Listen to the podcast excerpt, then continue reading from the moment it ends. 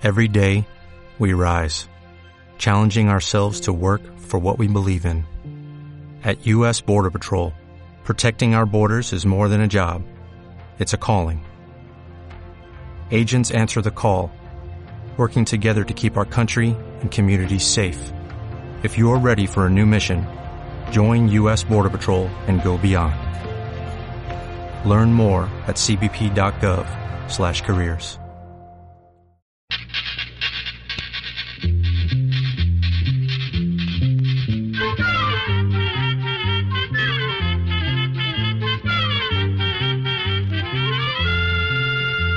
pa' todo, llegó la escuela, llegó la escuela, llegó por radio. Qué placer amigos, de nuevo con ustedes en un espacio más de... Oigamos la respuesta con nuestro lema. Comprender lo comprensible Es un derecho humano. Y en el programa de hoy nos preguntan si será cierto que las ondas de radio se escuchan en el espacio. Conoceremos también qué es la autoestima. Descubra quién inventó la motocicleta Harley Davidson. Pónganse cómodos, escuchen nuestro programa, descubran las respuestas a estas y más preguntas y recuerden que además, si no nos escuchan en el momento de la transmisión, pueden escuchar cuantas veces quieran oigamos la respuesta en nuestra página de internet. Y sin más preámbulo, aquí está la primera consulta del señor Bismarck Centeno desde Matagalpa, Nicaragua, que nos hace la siguiente pregunta. Antes se decía que por el día en el volcán Cerro Negro se quemaba la maleza y al otro día amanecía verde de nuevo. ¿Es eso cierto? Escuchemos la respuesta. En realidad no se tienen datos de que esto de verdad suceda, pues ocurre que en las cercanías del volcán, por la arena y otros motivos, no crece vegetación. El volcán Cerro Negro está en la cordillera de los Maribios, en el departamento de León, Nicaragua. Su punto más alto está como a 726 metros sobre el nivel del mar y el cráter principal mide aproximadamente 50 metros de lado a lado. Las laderas de este volcán están cubiertas por ceniza y arenas negras y, como dijimos, allí no crece vegetación. La vegetación solo crece en algunas partes al de las laderas del Cerro Negro, que son lugares que no están cubiertos por arena o ceniza. Se trata además de una zona donde son frecuentes los incendios forestales. Muy bien, vamos a la música. Hemos recibido muchas solicitudes de canciones centroamericanas, tal y como hemos venido programando en Oigamos la Respuesta. De manera que para complacer una de esas solicitudes, vamos a escuchar de los Vikings de Usulután de El Salvador y en cambio tú. Y en cambio tú, que me has dado a mí todo aquello que no basta a un amor como el nuestro. Y en cambio tú, que me has dado a mí horas largas de esperarte, qué tristeza hay en mis ojos.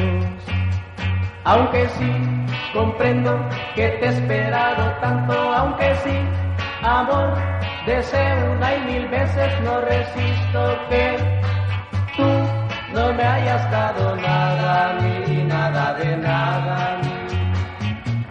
Y en cambio tú, que me has dado a mí todo aquello que no basta a un amor como el nuestro.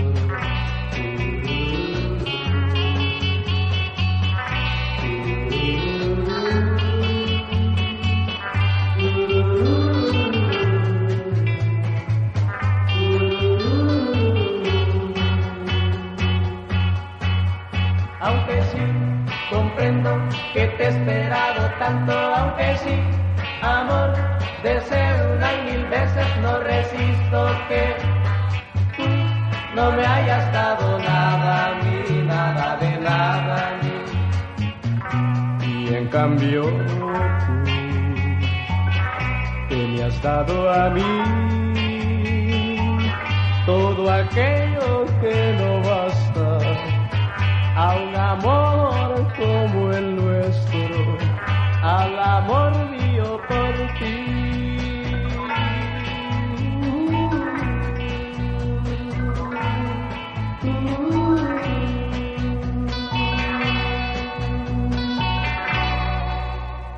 Comprender lo comprensible es un derecho humano, ese es nuestro lema. El señor Bolívar Mesén Godínez de San José, Costa Rica, nos visitó y nos hizo esta consulta. Dice don Bolívar, he oído decir que las ondas radiales se escuchan en el espacio. ¿Hay algún aparato donde queden grabadas esas ondas o cómo es que hacen? Oigamos la respuesta. En la Tierra constantemente se están generando ondas de radio que avanzan en todas direcciones, viajando a través de distintas frecuencias y llegando incluso al espacio. Las ondas de radio que se transmiten desde la Tierra son electromagnéticas. Cada onda está formada por campos magnéticos y eléctricos. Esos campos electromagnéticos son las distintas frecuencias por las que viaja la información. Cada frecuencia es diferente, es decir, la radio usa una clase, la televisión otra, y también los satélites en el espacio usan otra clase de frecuencia. Por ejemplo, entre las ondas de radio convencionales están las frecuencias FM y las AM, que son las que se usan en radioemisoras para transmitir sus programas, como este de Oigamos la Respuesta, por ejemplo. Pero también hay ondas de radio para comunicarse, por ejemplo, con la Estación Espacial Internacional. Así, los astronautas en el espacio se comunican con el centro de control en la Tierra. Las ondas de radio también sirven para comunicarse con sondas espaciales que se han lanzado en distintas misiones. Gracias a estas ondas de radio, las sondas espaciales se pueden controlar desde la Tierra como si fuera un control remoto. Claro que la comunicación no es inmediata, pues las ondas tardan su tiempo en llegar a la Tierra y viceversa. Por ejemplo, la información que envió la sonda espacial Nuevos Horizontes cuando se acercó al planeta enano de Plutón tardó un poco más de cuatro horas en llegar a la Tierra. El Instituto Centroamericano de Extensión de la Cultura está presentando Oigamos la Respuesta compartimos con ustedes las preguntas de nuestros oyentes. ¿Qué orígenes tiene la conocida gastroenteritis o diarrea del viajero? Es la pregunta que nos hace un estimado oyente a través de una carta desde la ciudad de Punta Arenas, en Costa Rica. Oigamos la respuesta. La diarrea del viajero es una clase de gastroenteritis provocada por bacterias que hay en el agua y alimentos contaminados. Se le llama así la diarrea del viajero porque es común en personas que andan de viaje que se contagian con alimentos que no han tenido una buena preparación o por tomar agua no potable o contaminada. Esta infección produce heces sueltas y molestias o calambres en el estómago. Cada vez que la persona tiene una deposición suelta, debe reponer el líquido con al menos una taza de agua, sorbos de suero o bebidas hidratantes que venden en las farmacias. También se recomienda reponer sales comiendo alimentos salados como sopa o rosquillas sin grasa y alimentos ricos en potasio como jugos de fruta, bananos o papas. A los niños enfermos hay que darles líquidos durante las primeras cuatro y seis horas desde que aparecen los síntomas. Una opción es darles cada hora dos cucharadas de un suero como Pedialyte que se consigue en las farmacias o bien jugos de frutas. Los antibióticos se recomiendan cuando hay fiebre que no baja o cuando las deposiciones líquidas son muy frecuentes o llevan sangre y pus, pero los antibióticos únicamente los puede recetar un médico. Por otra parte, cuando se tiene diarrea, algunas personas recomiendan bebidas a base de horchata debido a que la horchata tiene almidón y se ha visto que el almidón ayuda a sanar el intestino y a detener un poco la diarrea. Por eso mismo el agua de arroz da tan buenos resultados, pues además de rehidratar, le da almidón al cuerpo para regular la digestión. Y ahora amigos, para complacer a nuestros oyentes, la reconocida folclorista costarricense María Mayela Padilla nos interpreta Pájaro Carpintero.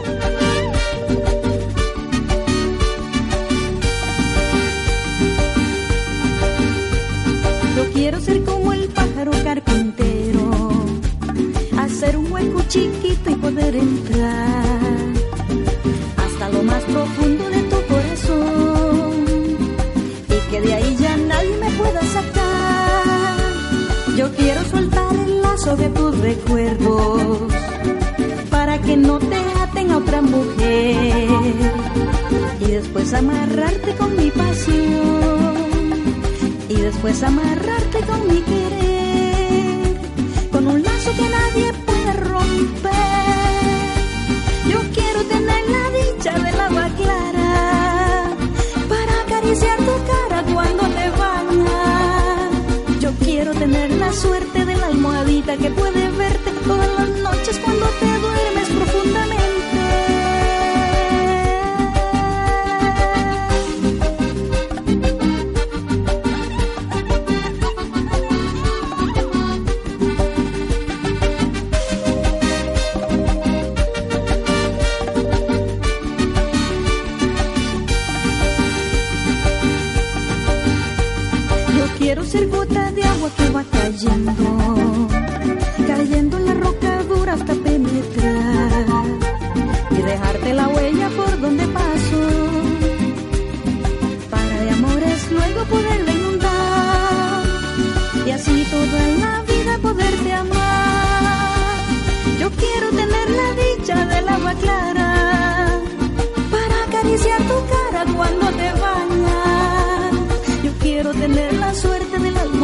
que puede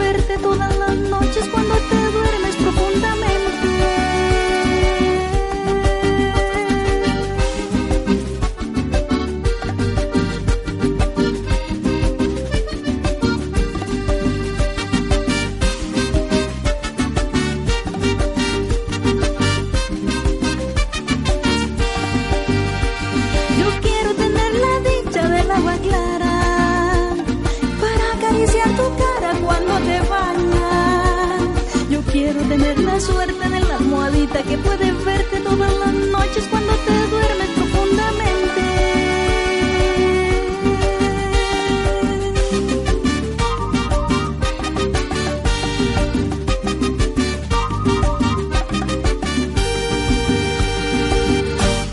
Si desea hacernos llegar su pregunta a través de una llamada telefónica, nuestros teléfonos son código de área 506 número 2225-5338 o 2225-5438. También puede contactarnos a través de un mensaje de WhatsApp al teléfono código de área 506, número 8485 5453. Regresamos, amigos oyentes, y tenemos la siguiente consulta de una estimada oyente que nos está escuchando en Chinandega, Nicaragua. Nos pregunta, ¿cómo puedo tener una buena autoestima? Escuchemos la respuesta. La autoestima es muy importante. Tiene que ver con la manera en que cada persona se ve y se valora a sí misma, es decir, cómo la persona se ve a ella misma en sus características físicas, emocionales y espirituales. Una persona con buena autoestima aprecia sus características positivas y sus virtudes y acepta con tranquilidad y comprensión sus limitaciones. Sin embargo, hay personas que tienen como una lupa o lente de aumento para ver sus defectos haciéndolos más grandes de lo que realmente son, y tienen la tendencia a menospreciar sus cualidades, y esto hace que no tengan una buena autoestima.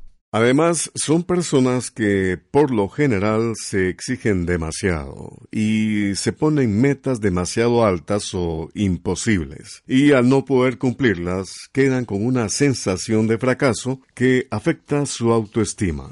Ahora bien, para mejorar la autoestima hay que aprender a aceptarse y aprender a amarse tal y como somos. Es necesario tomar en cuenta que todas las personas tenemos un valor muy grande. El valor de cada ser humano es particular, ni mayor o menor que el de los demás. Es propio de nuestras cualidades que son únicas e irrepetibles. Para tener una buena autoestima hay que evitar maltratarse. Se debe vigilar el diálogo interno, es decir, las cosas que nos decimos interiormente. Si cometemos un error, debemos reconocerlo, pero no debemos decir que somos tontos, inútiles o que no servimos para nada, porque estos insultos que nos repetimos mentalmente muchas veces son exageraciones que perjudican nuestra autoestima. Lo que debemos hacer es felicitarnos cuando hacemos alguna cosa bien y decirnos interiormente, bien hecho.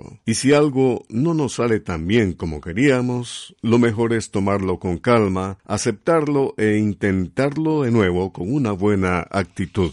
Hay que reconocer que las cosas no siempre saldrán como esperamos. Y es que parte del crecimiento personal y del fortalecimiento de la autoestima es darnos cuenta que fallar o equivocarse es algo normal, es parte de la vida y nos ocurre a todos. Además, para mejorar nuestra autoestima no es conveniente compararse con los demás. Al compararnos con otras personas, creamos una imagen equivocada de nosotros mismos, y eso es un golpe para la autoestima. Lo cierto es que todas las personas somos diferentes, somos únicos e irrepetibles. No hay que gastar tiempo ni energía en compararnos con otras personas. Lo mejor es compararse con uno mismo, enfocarse en cada una de nuestras metas y tratar de convertirnos en nuestra mejor versión. Si aprendemos a amarnos y tomamos la costumbre de darnos aliento, de felicitarnos por nuestros pequeños logros, y además aprendemos que no es el fin del mundo cometer errores y trabajamos con tranquilidad en superar nuestras debilidades, podremos también apoyar a otras personas para que ellas, al igual que nosotros, lleguen a tener una mejor autoestima. Claro, esto no siempre es tan sencillo como parece, pues a veces dentro de nosotros hay recuerdos dolorosos, miedos, culpas, inseguridades y rencores, y estas semillas negativas pueden volverse hacia nosotros e impedir que podamos apreciar lo bueno que tenemos. Si esos sentimientos negativos nos dominan y nos hacen perder la autoestima, nos llenaremos de amargura y pesimismo, aunque estemos llenos de virtudes y cualidades. A la sana autoestima se llega empezando por el simple hecho de sentirse afortunado por estar vivo y al reconocer que tanto las alegrías como las tristezas del pasado nos pueden ayudar para motivar o para corregir nuestro camino. Y bien, ahora vamos a escuchar al legendario trío Los Panchos de México y la canción Sabor a mí.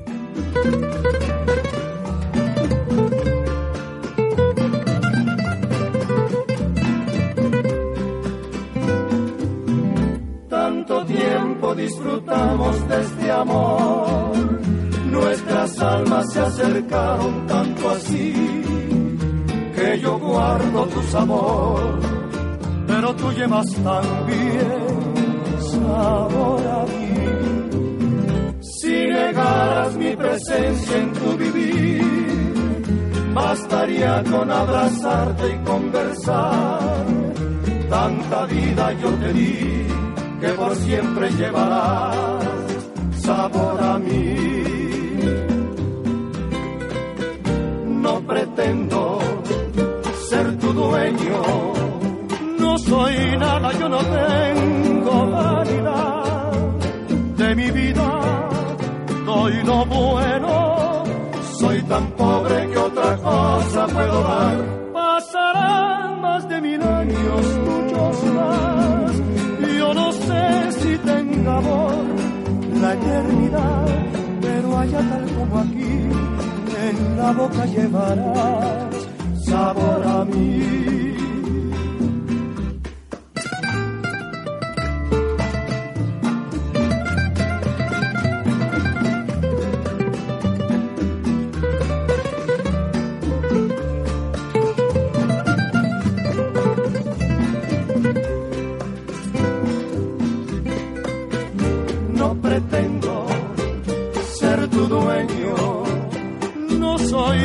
Yo no tengo vanidad.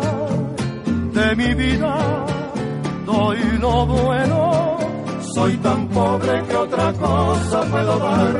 Pasará más de mil años, muchos más, yo no sé si tenga amor la eternidad, pero allá tal como aquí, en la boca llevará sabor a mí, sabor a mí.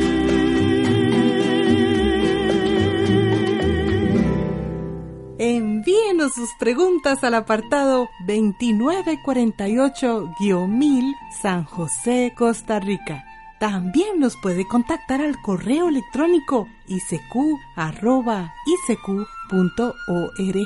o encuéntrenos en Facebook como Oigamos la Respuesta. Muchas gracias por su amable atención y gracias también a esta radioemisora que nos permite comunicarnos con usted. Desde Matagalpa, Nicaragua, el señor Noé Espino nos envió a nuestro Facebook esta pregunta. ¿Quién inventó la motocicleta Harley Davidson? Oigamos la respuesta. Vamos a contarle que la motocicleta Harley Davidson fue creada en el año 1903 en el taller de los jóvenes William Harley y sus amigos Arthur y Walter Davidson en Milwaukee, Estados Unidos. Los hábiles muchachos querían fabricar una motocicleta que fuera lo suficientemente fuerte y veloz para participar en competencias. Usando sus primeros diseños y el patio de la casa de la familia Davidson como taller, en septiembre de 1904 hicieron su primer modelo de motocicleta. La probaron en una competencia y fue todo un éxito.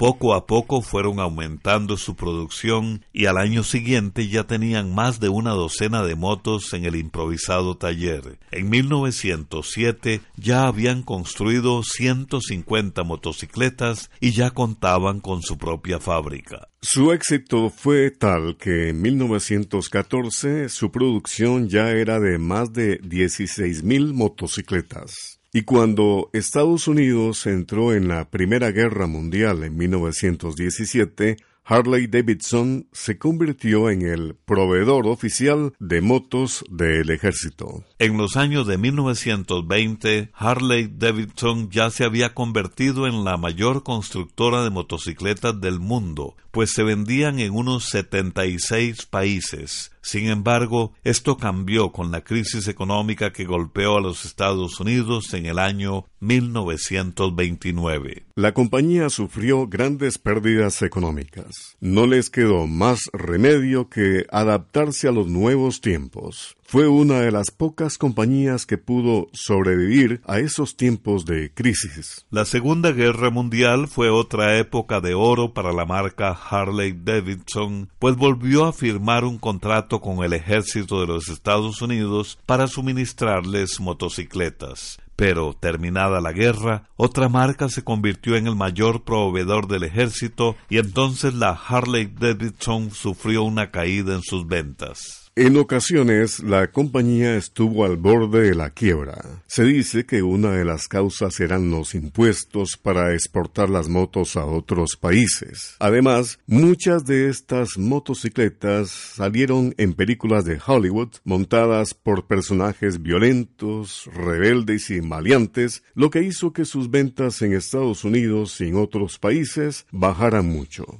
En los años de 1960 la compañía fue comprada y se dice que la calidad de las motocicletas bajó mucho pero en la década de los años 80 nuevamente Harley Davidson recuperó su liderazgo después de que la compañía fue vendida a un grupo de inversionistas quienes querían que la marca volviera a tener su propia personalidad. De este modo, gracias a la mejora de sus modelos existentes y a la creación de otros nuevos, Harley Davidson ha podido recuperar el terreno perdido. Hoy día la marca vive uno de los mejores momentos de su historia.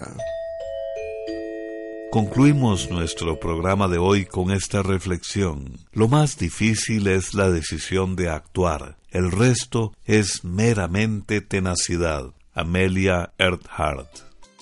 Y antes de despedirnos amigos, les invitamos a nuestra próxima edición de Oigamos las Respuestas con temas como estos. Entérese de la ruta que siguieron los protagonistas de la novela La Vuelta al Mundo en 80 días. Descubra para qué sirve estudiar electrónica y nos daremos cuenta cuántos años vive un sapo. Les invitamos a nuestro próximo programa. Programa A Control 30. Y así llegamos al final del programa del día de hoy. Los esperamos mañana en este su programa Oigamos la Respuesta. Mándenos sus preguntas al apartado 2948-1000 San José, Costa Rica. También puede enviarnos sus preguntas al correo electrónico isq.org o encuéntrenos en Facebook como Oigamos la Respuesta o llámenos por teléfono, código de área 506, número 2225-5338 o 2225-5438. Recuerde que comprender lo comprensible es un derecho humano.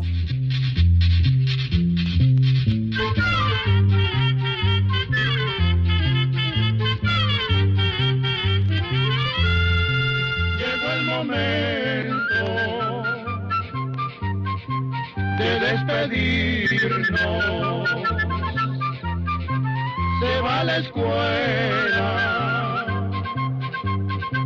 se va cantando